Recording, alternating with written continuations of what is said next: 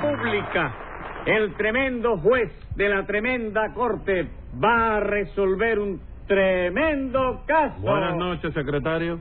Buenas noches, señor juez. ¿Cómo se siente hoy? Como una roca. ¿Como una qué? Como una roca. Ah, perdón. Le entendí como una foca. Póngase un peso de multa para que otra vez entienda mejor. Está bien que le vamos a hacer. Pero se siente usted fuerte entonces. Eh, bien que sí. Hoy me siento tan fuerte que le acabo de mandar una carta a Rocky Marciano retándolo para que boxee conmigo. Pero si Rocky Marciano ya no boxea. Por eso le mandé la carta, que si no, no se la mandaba. Bueno, señor juez. Oiga, venga acá. ¿Y qué hace usted si el cartero se equivoca y en lugar de entregarle esa carta a Rocky Marciano, se la entrega a Patterson? Eh, le pongo 180 días al cartero, 180 días a Patterson y otros 180 a usted. Eh, ¿A mí por qué? Por sugerir la idea nada más, de manera que procure que el cartero no se equivoque. Y a ver qué caso tenemos hoy. Un hurto ¿De cuánto? de 100 ¿A pesos quién le robaron esos 100 pesos? a un americano. Pues llame entonces a los complicados en ese americanicidio. Enseguida, señor juez. Luz María Nananina. Aquí como todos los días. José Candelario Tres Patines. A la rea. Mr. Robert Tubey y Stray. Here! How do you do, mister? Very well, and you? Chévere. ¿Qué dijo usted? Que chévere. En fin, Mr. Robert, ¿qué le ha pasado a usted?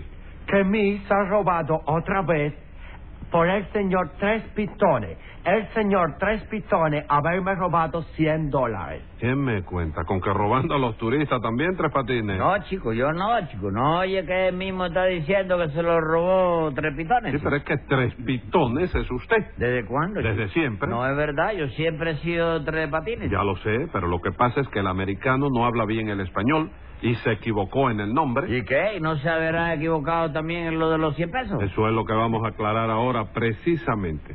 ¿Usted le robó algo al americano? Nada, chico, lo que se dice nada. ¿Seguro? Que vea a mamá manejando una guagua de la ruta 9, si no es verdad, chico. Bueno, pues entonces ya se puede su mamita ir comprando el uniforme de guagüero, porque usted le robó 100 pesos a Mr. Tubey. Bueno, ¿y a usted qué le importa esto, Sí, no señora? importa, porque es un abuso. ¿Usted cree que está bien eso de que Mr. Tubey venga de California, que usted le robe 100 pesos aquí en Cuba? ¿Cómo de California? ¿Tú eres de California, americano? Yes. Entonces somos medio paisanos, chico. Hi. ¿Usted es de California también? No, de California no, pero soy del otro Cali, ¿De qué Cali? del Cali Mete.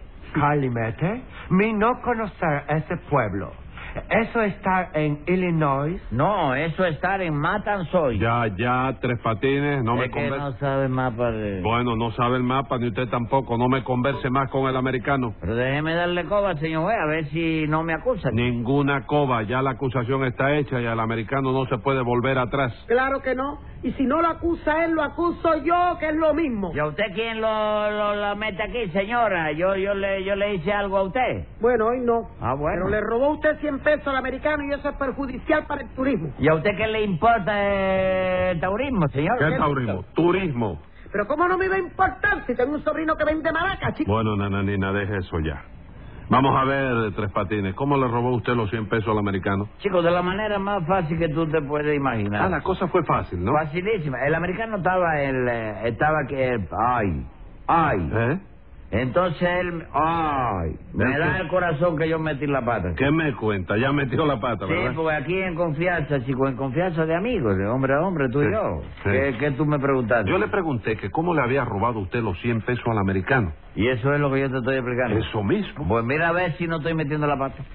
Yo no te puedo explicar eso porque yo no me robé absolutamente nada. ¿Y cómo él dice que sí? ¿Quién dice que sí? El americano. ¿Qué americano? chico? Ese que está ahí, Tres Patines. Ah, tú dices el americano. Claro que sí. Ah, yo creí que tú decías el americano. Pero si eso mismo es lo que digo, Tres Patines. ¿Y eso no es lo, lo que digo yo también? Sí. Entonces, ¿qué tú quieres? ¿Ponerte a discutir ahora? Yo no me pongo a discutir, Tres Patines. Lo que yo quiero es que usted me conteste lo que yo le pregunto. ¿Y yo no te estoy contestando lo que tú me preguntas? No, señor.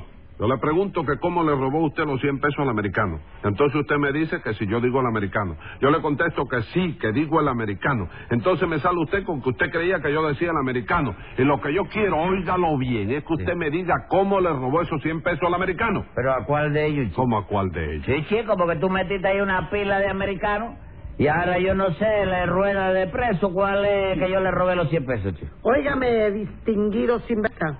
¿Con quién va eso? Con usted mismo. Ah, bueno, no, yo creí que era con el juez. ¿no? 100 pesos de multa por creer eso. ¿Cuánto? 100 pesos. Está bien, ¿qué se le va a hacer? Americano, tú y yo estar en paz. ¿Cómo que está en Ah. paz? Sí, señor, los 100 pesos suyos se los tengo que dar al juez de manera que reclámaselo a él. No, tres patines de eso nada.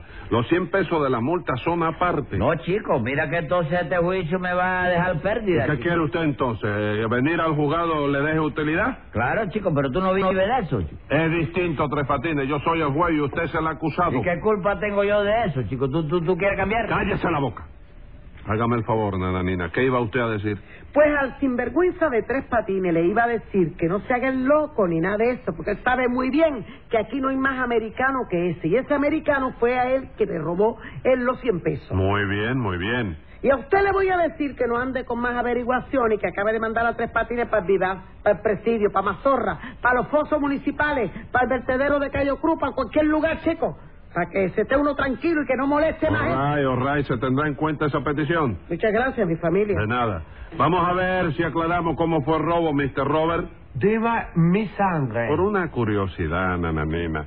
¿Usted es la que le está dando clase de castellano al americano Sí, este? señor, yo misma. Ya me parecía, mi secretario. ¿Eh? Póngale un peso de multa, Nananina. Oye, ¿y eso por qué, chico? Por enseñar a los americanos a decir mi sangre. No, no, eso no se lo enseñé yo, señor juez. Eso él solito lo aprendió a decir. ¿Seguro que lo aprendió a decir el solo? Palabra que sí. Bórrele el peso entonces, secretario. Gracias, mi sangre. Vuélvaselo a poner, secretario. Dígame, Mr. Robert, ¿cómo le robó Tres Patines esos 100 dólares?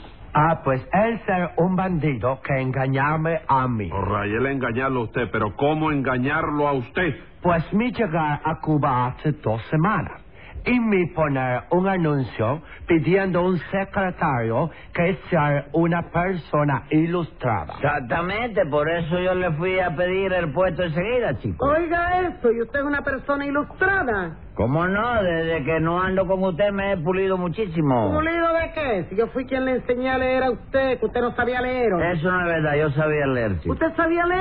Eh, Sí, señora, yo sabía leer. Lo que pasa es que no lo decía porque a mí nunca me ha gustado darme importancia, ¿comprende? No, ¿verdad? Oiga, señor juez, mire lo bien que sabía leer este tipo, que un día recibió una carta del norte en un sobre de lo de correo aéreo. Ya usted sabe cómo son, ¿verdad? Sí, cómo no, ¿y qué? Pues que después que yo le leí toda la carta, me señaló las rayitas azul y roja del sol y me preguntó, ¿qué dice ahí tú? Bueno, pero yo le pregunté eso porque la carta venía del norte y a lo mejor ahí decía algo en inglés que yo no lo entendía, ¿no? ¿Cómo iba a decir ahí algo en inglés, Tres Patines? Usted no estaba viendo que eran unos dibujitos en colores que tenía el sobre nada más. Sí, pero como que en el norte hay muñequitos en colores, cine en colores, televisión en colores, yo dije, pues a lo mejor es que ahora el inglés lo están hablando en colores también, ¿Y ¿no? cómo cree usted que se puede hablar un idioma en colores, Tres Patines? Bueno, chicos, a lo mejor te dan unos toques en la garganta de penicilina, que es amarilla, mercurocolomo, que es colorado, su demetileno, que es azul, y lo empiezas a hablar sin darte cuenta, chico. ¿Qué hubo, señor juez? ¿Usted se convence de que este hombre es un analfabeto? No, no, eso sí que no. Cuidadito con eso, porque yo sí es verdad que nunca he sido analfabeto. Seguro que no. No, señor. Yo sé leer desde que tenía 37 años, chico. No me diga. Y ahora es usted una persona ilustrada, Bueno, ¿verdad? chico, tú no sabes que estoy escribiendo novelas y todo, chico. Ah, sí. Figúrate tú que empieza, fíjate cómo... te- Oye, A esto ver, a ver.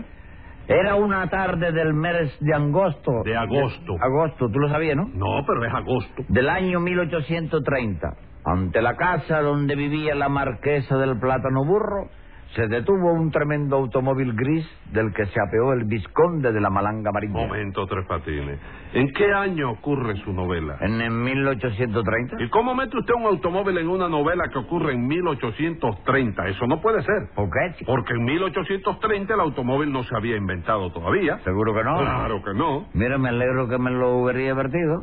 Mañana mismo borro el automóvil y le meto un tranvía ahí. No, señor. El tranvía en esa época no existía tampoco. ¿Y entonces qué va a llegar el visconde a casa de la marquesa, chico? ¿En motoneta? No, Tres Patines tiene que llegar en coche o a caballo. Lo que se usaba en esa época era andar a caballo. El caballo ya se había inventado. El caballo sí. ¿Seguro? ¿Quién inventó el caballo? Nadie, Tres Patines. El caballo no lo inventó nadie. Vamos, se inventó solo Sí, entonces. se inventó solo. Y el automóvil que yo puse ahí no puede haberse inventado solo. chico. No, señor.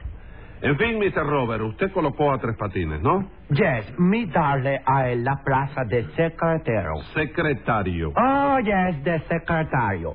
Pero tres patines salirme un bandolario. Un bandolero. ¿Decirse bandolero? Yes, decirse bandolero.